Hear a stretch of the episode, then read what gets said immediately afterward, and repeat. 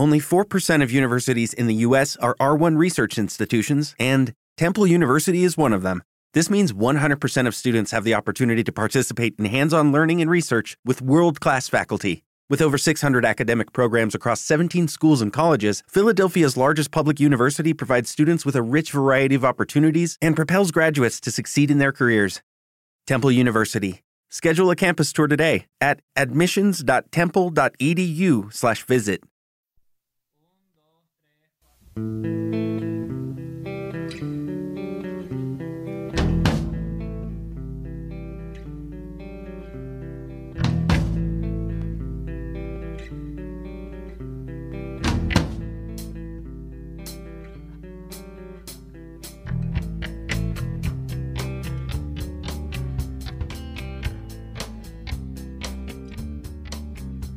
Buenas tardes, buenas noches. Bienvenidos sean todas y todos a una nueva tertulia del Fukitifu. Hoy, afortunadamente, estamos todos los habituales. Saludos por ahí, Marky. Muy buenas noches desde aquí, desde Madrid. 11 eh, y 23 de la noche. Y todo bien por aquí. ¿Qué tal por ahí los demás compañeros? Buenas tardes, aquí les habla Johnny desde Barranquilla, Colombia. Eh, listos aquí para traerles una nueva tertulia del Fukitifú. Espero que estén todos muy bien. ¿Qué nos dice por ahí el Joy? ¿Qué tal? Buenas tardes por aquí. También todo súper bien. Este, y sí, preparados para una tertulia que es muy interesante, algo que también nos gusta full a todos. Hoy volvemos a la música y con, bueno, parte de lo que son nuestras raíces nacionales. Sí, saludos por aquí. Eh, les habla su amigo Didi Contreras. Hace unos 33 años, dos grandes músicos se juntaron para formar un proyecto muy interesante, un proyecto que para su tiempo era muy, muy innovador se trata de el señor Horacio Blanco y del señor eh, José Luis Chacín. Se juntaron para formar algo que dieron a llamar Desorden Público.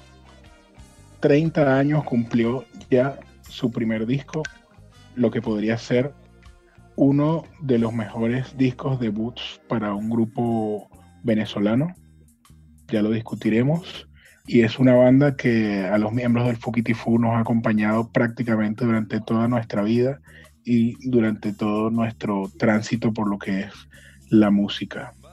Así que hoy vamos a estar discutiendo sobre ella y vamos a hablar de todo un poco. Por ejemplo, Marky, cuéntame un poco cómo conociste tú a Desorden Público.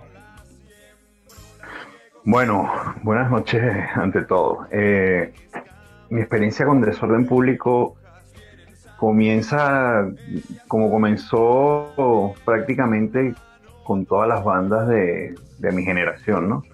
Eh, con el boca a boca. Era, era muy. Eh, era, común que, que, la gente se pasara los cassettes, se pasara los cassettes y escúchate esto y has escuchado esto, esto es lo que está escuchando la gente de aquí. Entonces, yo, estaba, me recuerdo, finalizando quinto grado de primaria, empezando sexto grado. Y bueno, ya uno empezaba ya como a tener pues un poquito más de, criterio y, y, de, y de toda esa música anglo que iba escuchando uno, por ejemplo, en mi caso, en mi casa que iban poniendo, pues yo iba escuchando Beatles, iba escuchando cosas que ponían mis padres, mis tíos. Y luego cuando llegas a, tu entorno natural, que es ese colegio, pues ya empiezan a rodar esos cassettes, ¿no? Esos primeros cassettes con, con el Walkman, con la radio. Y, y, bueno, yo me topé primeramente con, con Sentimiento Muerto. Eh, me topaba de niño cuando me llevaban al fútbol, a la cancha, con, los grafitis en, la avenida perimetral de San Antonio, grafitis de sentimiento muerto, eh, escritos de desorden público. Yo decía, bueno, esto, esto es algo diferente, es algo nuevo. Eh, y bueno, ya desde, como te digo, muy, muy, muy chamo, sexto grado, pues empecé a escuchar esos discos, ¿no? Me empecé con el primer disco de, Desorden, que estaba saliendito, y, me enganché. Me enganché porque eran, era una música para la época diferente, un tanto irreverente. Veníamos en, esta preadolescencia, antes de, ya entrar al bachillerato, veníamos escuchando otro tipo de, música un poquito más naive, un poquito más... Y luego empiezas a escuchar la palabra preservativo, la palabra, eh, yo qué sé, empiezas a escuchar un poquito eh, disonancias que, no, que no escuchabas con la edad y bueno, te llama la atención y te, y te vuelcas, ¿no? Yo de Desorden Público me encantó desde el primer momento, pero bueno, ya iremos ahondando eh, en, en, álbumes y en, y en, experiencias con Desorden. No sé mis compañeros cómo se toparon con Desorden Público, por ejemplo, Johnny. Sí, eh, recuerdo, igual que tú, en el colegio, me recuerdo que había un, compañero de clases que después no siguió con nosotros porque se fue por humanidades. Era, como que el pana que, que, más leía, el que más, era como el que más se inclinaba por las artes y todo eso. Y me acuerdo que un día llegó hablando de desorden a, a la clase y nada, tocó escucharlo y de verdad que fue, fue un coñazo por, por todo lo que dices. Eh, empezaron a cantar cosas que uno no estaba acostumbrado, incluso en nivel general desorden causó mucha polémica, porque Venezuela era un país muy conservador en esa época, muy naif, muy inocente, y salió un grupo diciéndole a los políticos que eran unos ladrones en su cara. Y, todo causó conmoción hasta cierto nivel, ¿no? Y, nada, eh, me acuerdo que el primer reproductor de estos que uno usaba en esa época, el, el los reproductores de cassette que llevaba para todas partes, que eran más o menos grandecitos. El primer cassette fue el del primer disco de justamente de, Desorden Público, disco homónimo. El primer cassette que tuvo ese reproductor. Lo escuchaba y lo escuchaba y lo escuchaba, a pesar que en ese época era rockero, pero no importaba porque era una música nuestra, era parte de nuestra idiosincrasia empecé a escuchar Desorden Público y parte de nuestra, nuestra iniciación en la vida era eso, básicamente. No sé cómo le fue a Didi. Bueno, eh, como ya hemos hablado en, otras tertulias, yo, yo tuve un, acercamiento tardío a lo que fue la música rock, aunque desorden público no es rock, es, es pero, pero siempre ha estado relacionado. Sin embargo, eh, desorden era algo que como que se escuchaba por todos lados. Yo también era un niño y, los amiguitos con los que iba a jugar en la calle, eh, pues estaban súper pegados con, lo que eran las canciones del, del primer disco de Desorden, de estas canciones como, como Mal Aliento, Políticos Paralíticos y también comenzaron a, prestarme cassettes. Eh, una música que siempre estuvo presente conmigo. Me hice más fan de la banda con el pasar de los años, pero es curioso porque yo creo que es una banda que, como, que le pertenece a todo el mundo ahí en Venezuela, que es parte de la idiosincrasia. No tienes que ser un fan del ska, ni un fan del rock, ni un fan de, de nada, de ningún movimiento urbano. Cuando ponen canciones, bueno, sobre todo las canciones más antiguas de desorden público, es como que todos los que estamos en el mismo rango de edad eh, estamos súper identificados con ellas. Y, bueno, esa fue mi experiencia. ¿Cómo fue la tuya, Joey? Bueno, al igual aquí que, que todos los compañeros del Fukiti, yo creo que empezamos a escucharlo más o menos todos en la misma época, casi que fresquito cuando salió. Sí, una preadolescencia, prácticamente todos estábamos niños, pero fue un movimiento que, llegó como que a todos lados. Eh, yo creo que Desorden es parte de ese, de ese grupo, grupo fundamental de bandas que como que cambió también el sonido en Venezuela. Ya no era ese rock tan clásico y como que le dio esa apertura a estilos nuevos, un poquito más, digamos, globalizados, ya tenían muchas más influencias de grupos grandes también de los 80. Y yo creo que como hablábamos, esa fusión y ese tipo de cosas que le incluyeron muchas cosas nacionales y que no era un rock como tal, hizo que llegara una de esas bandas también que en Venezuela como que le llega a todo el mundo y como contaban por ahí, este, lo escuchas en, en cualquier tipo de fiesta, este, de fondo de cualquier cosa. De verdad que llegó bastante. en mi caso también fue más o menos lo mismo. Se empezaron a escuchar cassette, eh, la radio comenzó a colocar algunas cosas y las letras siempre fueron muy pegajosas, los ritmos pues, fáciles de seguir, de, de, escuchar. Y bueno, con el tiempo uno se fue dando cuenta de que las letras eran un poquito más que simplemente lo que nos parecía a, primera, a primer momento, pues. Incluso como discutíamos hace poco, las letras, sobre todo esos dos primeros discos, pues como que se vuelven más y más vigentes, sobre todo para la Venezuela actual. Y sí, al igual que Didi, yo creo que es una, una de esas bandas que, que nos acompañó siempre y uno sin necesidad, como que fue sin buscarlo, uno se hacía más y más fan porque como que era eso, ese, esa forma fácil de escucharlo y esto como que siempre estuvieron actualizados con, con las cosas que pasaban y se volvió demasiado, ¿verdad? Una de esas tradiciones venezolanas de cualquiera escuchado también desorden público.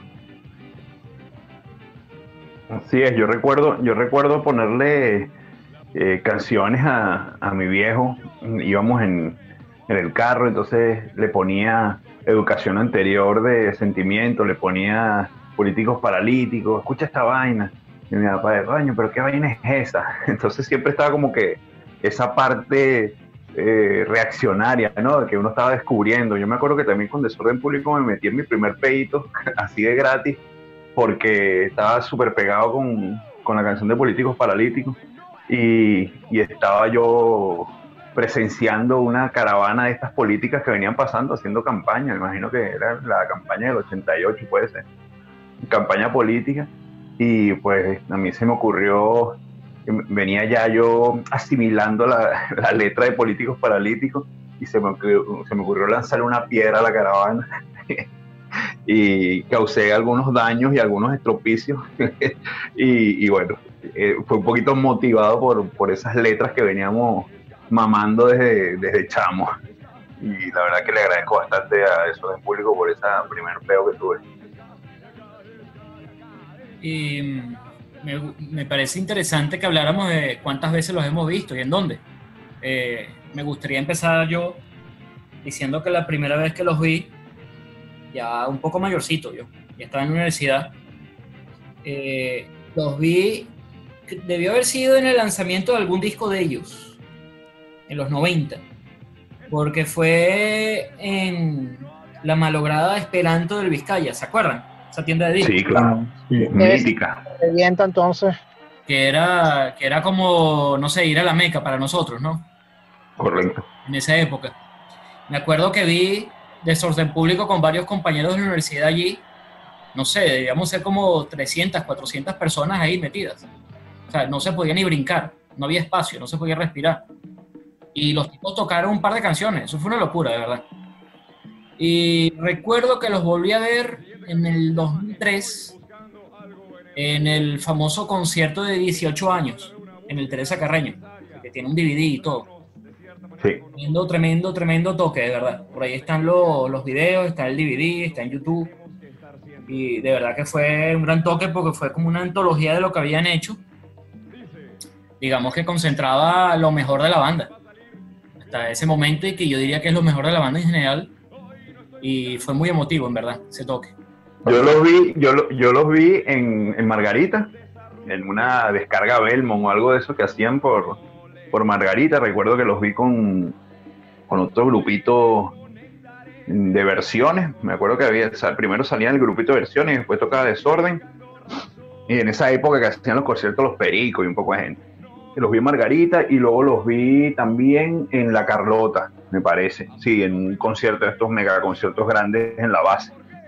No me acuerdo. Sí, sí, ahí yo también vi a Desorden Público, en, en el de Música por tus Derechos. Eso, eso, puede ser ahí. Yo, sí, yo lamentablemente no lo, no lo he visto tantas veces, pero, pero sí lo recuerdo en ese concierto de Música por tus Derechos en La Carlota. Yo como que por casi que por casualidad, como que es una de las bandas que más he visto. Yo creo que como cuatro o cinco veces he tenido el chance. Incluso tengo la idea de, creo que hasta fue el primer concierto, por lo menos que fui así solo con otros amigos, no sé, 90, 91 por ahí que hacían bastantes conciertos por aquella zona de los Altos Mirandinos. Me acuerdo que, que de hecho, creo que en años consecutivos y todo, en esos años. Sí, estaba el, el, espacio este en lo máximo, ¿te acuerdas? Creo que fue allí justamente, ¿ah? Sí, en lo máximo que ahí tocó Zapato 3 también. Chamo, qué tiempo aquellos los 90. Me acuerdo también que una de esas veces, incluso también fue cuando estaban promocionando ya el canto popular de la vida y muerte, que bueno, de verdad que causó bastante impacto, fue un tremendo disco. Y yo creo que le da esa también esa apertura de los 90, la música de todos estos venezolanos, de todos estos grupos de, entrar en esa época de rock and roll nuevo y, de mejores producciones y letras y, ya tenía todo un concepto bastante completo. Sí, hablando de eso de mejores producciones, eh, es notable el, salto que tuvo Desorden Público en este disco, ¿no? Justamente el, sonido, primero que su evolucionó hacia lo que después terminaría siendo Desorden, que empezó siendo una banda de ska puro y se volvió una banda de ska fusión latino, tropical, pequeño, etcétera. Exacto, sí, de acuerdo y, el sonido que lograron allí fue el que se quedó, ¿no? En la banda, fue el que lo marcó, fue el que lo hizo, le hizo llegar a todo el mundo, ¿verdad? Sí, es que pareciera que, fue eso, pues que rompieron con lo que venía antes. Eh, venían evolucionando y venían haciéndolo bien, pero que fue como que tú dices, pues lograron exactamente lo que estaban buscando y de allí como que se quedó. Estoy de acuerdo ahí contigo que eso ha sido como que el, emblema. Y de hecho pasaron de ser una banda casi pequeña, los que estaban metidos en la movida del rock and roll, a una banda más para todo el mundo, fue justamente con ese disco. Mira, tú sabes que hay una, hay una anécdota, yo no sé si en alguna entrevista lo habré escuchado de, cuando le preguntan por, el, por su logotipo del, espía. Y, el tema viene por ahí, porque los carajos hacían música y cuando luego se presentaban veía que la gente se sabía los temas, cantaba los temas y los carajos como medio un chiste interno decían, oye, para hay un espía o algo que está como filtrando las canciones o entonces viene un poquito de ahí, ¿no? Eh, me parece haberlo escuchado en, alguna entrevista, sí. Y, bueno, de hecho, ellos, eh, lo comentábamos en otros foros, eh, empezaron, consumían muchísima música de fuera con el, con el boom de las minitecas, al igual que Sentimiento Muerto, pues ponían muchísima música, mucho de la era post-punk, punk, ska, todo eso Mm, estilos que siempre estaban un poquito ligados, ¿no? El, ska, el reggae, el, el estaba un poquito ligado y bueno, eh, hubo una vertiente que se fue hacia el lado más punk, un poquito, más new wave, y hubo la otra vertiente que fue en este caso desorden, que se fueron por el lado ya del, reggae, el ska y, un poquito más ritmo latino, ¿no? Eh, sí, efectivamente, ese primer disco eh, tiene muchísimos eh, toques de ska, pero es un ska un poquito primigenio, ¿no? Un poquito de esos orígenes. Tienen un teclado, pues que no, me gusta mucho el, teclado de ese primer disco. Tienen, es un ritmo que, que es bastante tipo rock and roll y las letras son bastante ingenuas, ¿no? Son letras que bueno, que a pesar de que tienen ciertas cositas que rompían con lo que, con lo que estaban con lo que se decía en esos días, eh, también eran como ingenuas, porque tienes, tienes zapatos resbalosos, entonces tú lees un poquito la letra y bueno, es un poquito ese rock and roll raro. y así viejo. Sí, pero... tipo menudo. Pero también duras como, como políticos paralíticos, que es un himno inmortal a la anticorrupción. Yo creo que ahí, yo creo que ahí los tipos estaban, eh, estaban en plena que, es una canción que no es ska, me parece más punk. una guerra de, Tenían claro el estilo, pero no tenían. Yo creo que querían decir muchas cosas y, al final, bueno, era un poquito incoherente, ¿no? Porque tiene canciones como Lili, eh, Mal Aliento, Cucarachas con Suerte, entonces tú más o menos, pues, no lo sé. Lili, tiene, Lili es. Tiene una parte muy actual porque yo creo que cuando escucho Lili pienso en, el gobernador Lacaba conduciendo el carro de Drácula por, la ciudad de Valencia. no me puedo quitar de la cabeza, me da demasiada risa. Pero no sé es que tanto eso de letras ingenuas, porque fíjate que yo creo que ese es uno hasta de los rompimientos que hicieron con canto popular. Aunque ellos siempre han tenido un poquito de letra de protesta, si te pones, se ponen a ver esos dos primeros discos, están full de, todo eso, pues tiene mucho, mucho de política metido en ambos. Después ya justamente es otro de los cambios grandes que uno ve en Canto Popular de la Vida y Muerte. Se alejan un poquito más de esa parte, o sea, se centran más en lo musical y no, no van tanto con esas letras de protesta, de política, que en los dos primeros discos hay full, porque no es solo políticos paralíticos. Eh, eh, dónde está el futuro, Carachas con suerte, Venezuela, terroristas, tienen un pocotón que, que van todos como que de frente. Sí, bueno, en, Canto Popular también la, protesta no se vuelve protesta contra otros temas, no solo políticos, bueno, el eterno, la eterna guerra de, Horacio Blanco contra el racismo se expresa muchísimo en el canto popular, en canciones como, como Tiembla o Danzan los esqueletos, se habla muchísimo contra el racismo. Eh, es básicamente el tema principal, ¿verdad? De ese disco, se podría decir. Sí, así es. Ah, bueno, y, también la gran popularidad del disco en Venezuela fue acompañada con el video de Tiembla que rotó por MTV a, a montones. Cuando MTV ponía videos que servían. Que por cierto, a mí me gustó mucho la versión esa nueva que tienen con el C4 Trio. Está bastante, bastante escuchable. Bueno, yo creo que está bien, eh, pero bueno, se mantiene un poquito la esencia, ¿no? Pero está bien. de todas maneras, a mí me parece ese disco del, de Canto Popular de la Vida y Muerte, de, yo creo que de lo mejor que ha hecho Desorden. Tiene una madurez que se nota bastante, a pesar de que es su tercera entrega. Eh, es, un disco muy, muy maduro, muy coherente. Tiene canciones hechas para, para sonar en la radio, single. Tiene una estructura bastante eh, dada como para, para desorden público. Ahí empezaban también pues a meter otro tipo. Tiene una canción espectacular que se llama Cachos de Vaca, que es muy, muy buena. Mi eh, canción favorita que es Rosas Azules. Rosas Azules, sí. Rosas Azules. O sea, hay, hay canciones realmente buena. lo, que, lo que tú decías, ¿no? Lo de la danza de los esqueletos, también tiene esas connotaciones, pues, de igualdad, de todo el tema que se venía viendo de, bueno, del racismo. Eh, es un disco redondo, la verdad. La verdad. Y con esas, con esas mismas canciones empezaron a darle un poquito más de espectáculo a los conciertos, pues porque ya tenían un poquito más de pedacitos teatrales. Y por lo menos durante ese tiempo de principios de los 90 cuando estaban rodando con ese, con ese disco.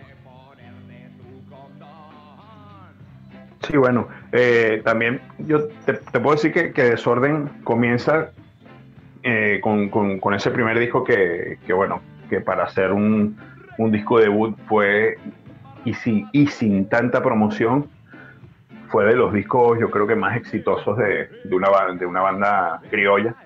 Eh, la verdad que el disco se vendió y se pasó de mano en mano y, la gente pues se fue vendiendo por sí solo, no, no necesitó más promoción más que su propia música, ¿no? Luego eh, hacen el, en descomposición, eh, lo produce Jerry Whale famoso por, por sus eh, estilos jazzísticos y, a lo que se dedicaba, pues. Y, bueno, es un, un, disco bastante noventero, un disco bastante experimental, si se puede. Tiene canciones como El nombre con la pistola, que es algo bastante extraño. Luego tiene canciones como Cursi, que tuvimos la oportunidad de verlo en Sábado Sensacional, inclusive. O sea, te podías imaginar un poquito el disco con toda la eh, eh, el abanico variopinto, luego seguía la, la, protesta, yo no la llamaría protesta, era más algo juglaresco, ¿no? Algo que iban contando lo que, lo que estaba pasando en el país, ¿no?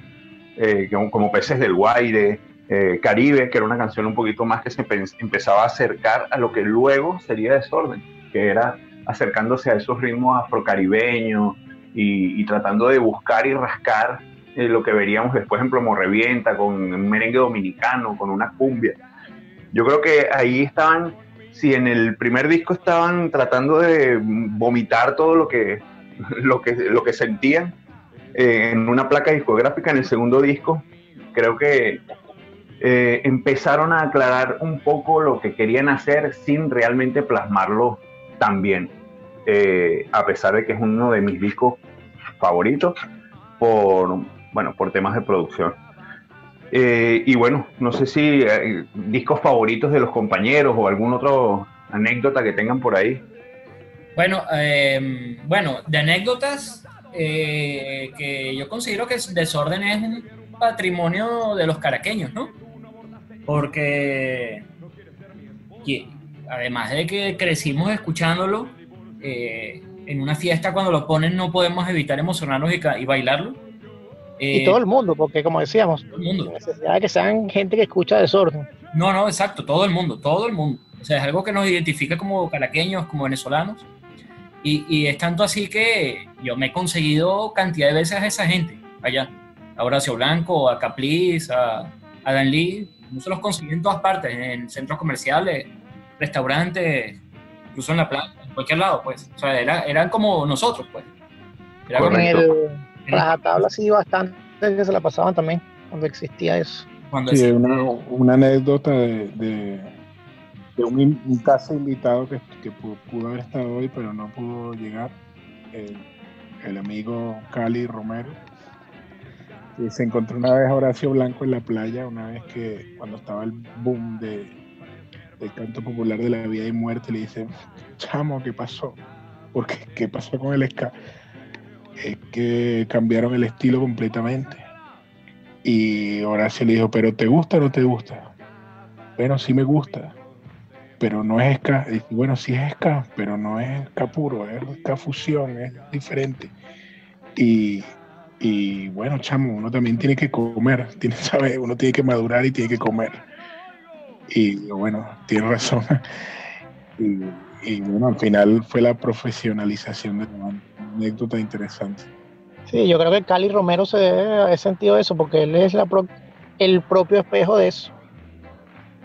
Oye, y la, carrera de Desorden no ha estado exenta de polémica, porque yo recuerdo que hace unos 10 años eh, estaban como cuadrados con el gobierno eh, Desorden estaba en todos los festivales, en todos los conciertos que organizaba la alcaldía de Caracas. En cuanto Peo armaba el chavismo, ahí estaba metido Desorden, causando un poquito de molestia en el sector opositor, hasta que estalló un peo porque hubo un concierto, eh, ¿dónde fue? En Caracas. No, hubo un concierto como en una sala privada, no sé si en el, en el Trasnocho o por ahí, donde donde Horacio empezó a meterse con el gobierno y, y estaba como, como, tomado y empezó a decir que José Vicente Rangel estaba metido en guisos con armas de ruso y se armó tremendo pero y tuvieron que salir los de desorden a, a, pedir disculpas y a desmentir y decir que ellos no querían hablar de política, que ellos hablaban de paz. No sé si recuerdan ese episodio porque, porque fue chimbo. Pues a ver, eh, era natural que Desorden estuviera cuadrado con el gobierno al principio, ¿no? Porque Desorden era público y notorio que eran de izquierda, de allá de Caricuado, medio activistas y todo, pues. Cuando llega este tipo al poder, me imagino que se identifican con él y, Bueno, fíjate que los primeros, los primeros discos llegan a tocar esa palabra algunas veces, socialismo. Correcto, correcto. Y, y acuérdense que ellos no fueron los últimos artistas que se conectaron ahí. Eh, justamente, casualmente en estos días escuché una entrevista de Patricia Poleo a Mimi Lazo, que también ha estado muy llena de polémica últimamente por aquello de que es enchufada y todo aquello, y la tipa hecha N cantidad de cuentos de artistas que hoy son opositores, que hace 10, 15 años aprovecharon todo lo que pudieron del gobierno, con obras de teatro y películas y demás. Yo, recuerdo hace poco un, un suena, bueno, hace poco, lo más reciente que recuerdo es un Suena Caracas, que de hecho se presenta Desorden, pero sin Capliz. Eh, Capliz no toca en esa presentación de Desorden Público en el Suena Caracas y fue, un, fue una polémica que hubo en el país porque, bueno, la gente se preguntaba si se iba a separar Desorden y tal, y Capliz se negó a tocar en, esa presentación. Recuerdo claramente eso, hace, hace nada, bueno, nada, cinco o seis años puede ser. Pero ahora sí son abiertamente opositores, ¿no? La verdad que no lo sé. O no nos Bueno, es que en, el 2010, de hecho, ahora mismo tengo un, artículo en, en, aporrea.org, que es la página más chavista que puede existir, donde refleja lo que ocurrió en ese momento. Y estoy leyendo directamente las palabras de Caplis en ese concierto, 14 de octubre de 2010 antes de cantar la canción Valle Valle, Valle de Balas, decía que soy antichavista, sí, soy antichavista, soy anti, porque esta mierda nos está hundiendo. Soy antichavista, antiabeco y anticopellano. que en ese momento por lo menos estaba, era antichavista, pero comiendo, tragando mierda por, por cobrar, pues. Bueno, un poco chimbo, pero si quieres vivir de la música hay que tragar un poco de mierda a veces. Sí, como guaco, ¿no? Sí, correcto. Que se la ha tragado toda y sigue tragándosela. Por lo menos ya se alejaron de eso. Lo que pasa es que, bueno, si ya ese es otro tema complicado y sobre todo en la política venezolana que, que necesitará otras tertulias para conversar de eso, porque es un poco más profundo que la música en, en, general. Bueno, yo iba a completar con, con la parte de esa, de que más allá de, esa, de toda esa polémica, eh, digamos que también tiene lo positivo, que es una de esas bandas que se ha podido mantener, como lo hablamos, ya son más de 30 años. Es la banda más longeva, ¿no? No ha perdido vigencia, más bien se ha roto más y más barreras, pues cada vez se escucha más fuera del país.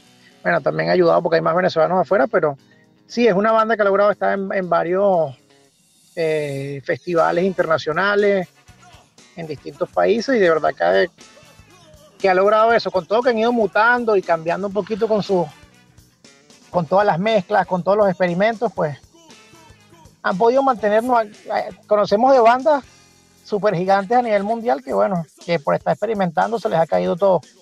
Por lo menos han podido todavía aguantar bastante y esperemos que tengamos para rato.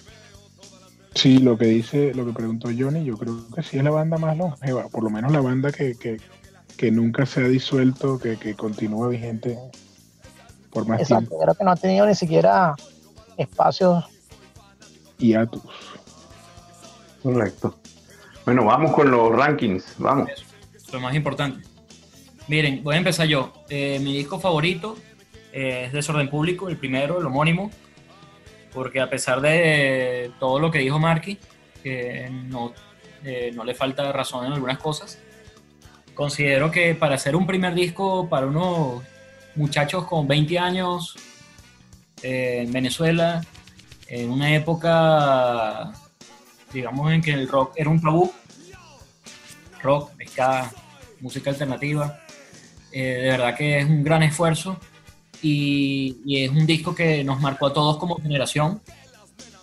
Eh, más sin embargo, considero que el mejor disco es el canto popular porque es en donde ellos amalgamaron lo que vendría a ser el sonido de desorden público y lograron también un nivel y una calidad de producción envidiable, sobre todo para Venezuela, ¿no? Para los estándares de Venezuela. Eh, no sé qué dice Marky. Sí, estoy totalmente de acuerdo contigo. Eh, ese primer disco tiene que estar por lo menos en el, en el top 3 de los discos más influyentes de, de nuestra generación, pero seguro. Eh, bueno, para mí el mejor disco, concuerdo con, con mi amigo Johnny, eh, el mejor disco es el, el, Canto Popular de la Vida y Muerte, me parece un disco espectacular. A la par, y, y, me parece que es otro disco que está muy, muy bien hecho, y, y lleva, llevaron un peldaño más a, el, el, el, plomo revienta. El plomo revienta me parece que es como una, continua, una continuación justa de, de, ese canto popular de la vida y muerte. La verdad que esos dos álbumes son muy buenos, pero bueno, me quedo con el, con el canto popular. Y mi favorito, a pesar de que no es el mejor, eh, es el en descomposición. Creo que eh, representa esa década de los 90, representa buenas letras, representa una búsqueda, tal cual como fueron los 90. Eh, me gusta la estética de ese disco, me gusta el sonido burdo que tiene eh, y no tan producido. La verdad que me quedo con, con ese favorito y con el mejor disco, eh, Canto Popular de Vida y Muerte. Y mi amigo Joy, ¿qué dice? Por favor. Bueno, esa descomposición es bueno, pero no sé, a mí yo lo escucho y lo siento como que demasiado pop. Escucho como que muy mezclado con el pop de esa época. De resto, sí, muy de acuerdo con ustedes de que quizás el tope lo llegaron con Canto Popular de la Vida y Muerte, aunque creo que dividiéndolo también como que en dos etapas, hay un desorden de esos cuatro primeros discos y un desorden después. Eh, pero otra de las cosas que me gusta de Canto Popular es que además, como que con todo eso que decíamos, esa anécdota de Cali, no es un disco tampoco que tan comercial ni tan de evento, o sea, simplemente tocaron un poquito más ese nivel de producción, pero no es como los últimos discos. Y me parece que tuvieron una buena combinación. Y bueno, sí, también me, me gusta full el primero porque de verdad que marcó y fue parte de todos nosotros de comenzar a meternos en toda esa movida del, del rock and roll y afines. Así es. Yo, bueno, yo creo que el primer disco de Desorden Público es muy, muy bueno como, como comenté en su momento, está en la memoria, yo creo que de, todos los venezolanos, por lo menos de 50 para abajo, los que tienen 50 años para abajo, hasta, bueno, menos los millennials, pues los que estamos en ese rango entre 30 y 50. Eh, pero para mí el mejor disco, coincido, es Canto Popular de la Vida y Muerte. Y es el que más me gusta porque como expliqué al principio, aunque desde bastante niño me llegó la influencia de desorden público, no fue hasta canto popular donde de verdad asimilé la música y lo empecé a escuchar como, como fan, de ponerlo una y otra vez. Además es donde está mi canción favorita, que ya comenté que era Rosas Azules. Y, y me parece que tiene unos, ese disco tiene unos arreglos de viento, de metales espectaculares, me encanta. Y que quizá mm, la influencia de ese disco no termina porque sigue con el siguiente, que, que, es el de, el de Plomo Revienta, que también es bastante bueno. Y donde también está una canción que me encanta, que es Látex, que, que cero escae muy rock and roll. Ese es mi aporte a este segmento. Está bien. Yo de canciones me quedaría con de verdad que siempre tiene una esencia así especial esa de dónde está el futuro. Sobre todo la parte musical cala bastante. Bueno, no hemos comentado que, que está una película de desorden público en, en, puertas. Ya mismo, creo que se estrenaba en estos días o ya se estrenó, no, no sé, pero estábamos en eso. Estábamos en eso. Y, y me parece que es un justo broche mm, para esta primera etapa, y digámoslo así, esta primera etapa eh, de 30 años de, de, desorden público. Me parece que cerrar estos 30 años con una película, eh, vamos, que era lo, era lo que tenían que hacer. Se lo pedía yo creo que el país entero. Así que eh, yo creo que sería bueno verla. Para nos, los que estamos fuera va a ser complicado, eh, acceder porque la estrenarán en los cines de, del país, de Venezuela, pero bueno, ya yo creo que no la veremos a nivel de estreno, pero luego podremos hacernos con ella por otras vías. Bueno, gente, entonces eso ha sido todo por hoy. Gracias por estar una vez más con nosotros y esperemos que se encuentren muy bien. Un saludo para todos y 4, 3, 2, 1. ¿Dónde está el futuro? Bueno, y solamente un update de último momento. Food, doctor Silva. Grand Canyon University, an affordable private Christian university, is one of the largest and fastest growing universities in the country, offering more than 270 programs online. In addition to federal grants and aid, GCU's online students received nearly $130 million in institutional scholarships in 2022. Find your purpose at Grand Canyon University. Private, Christian, affordable. Visit gcu.edu slash myoffer to see the scholarships you may qualify for.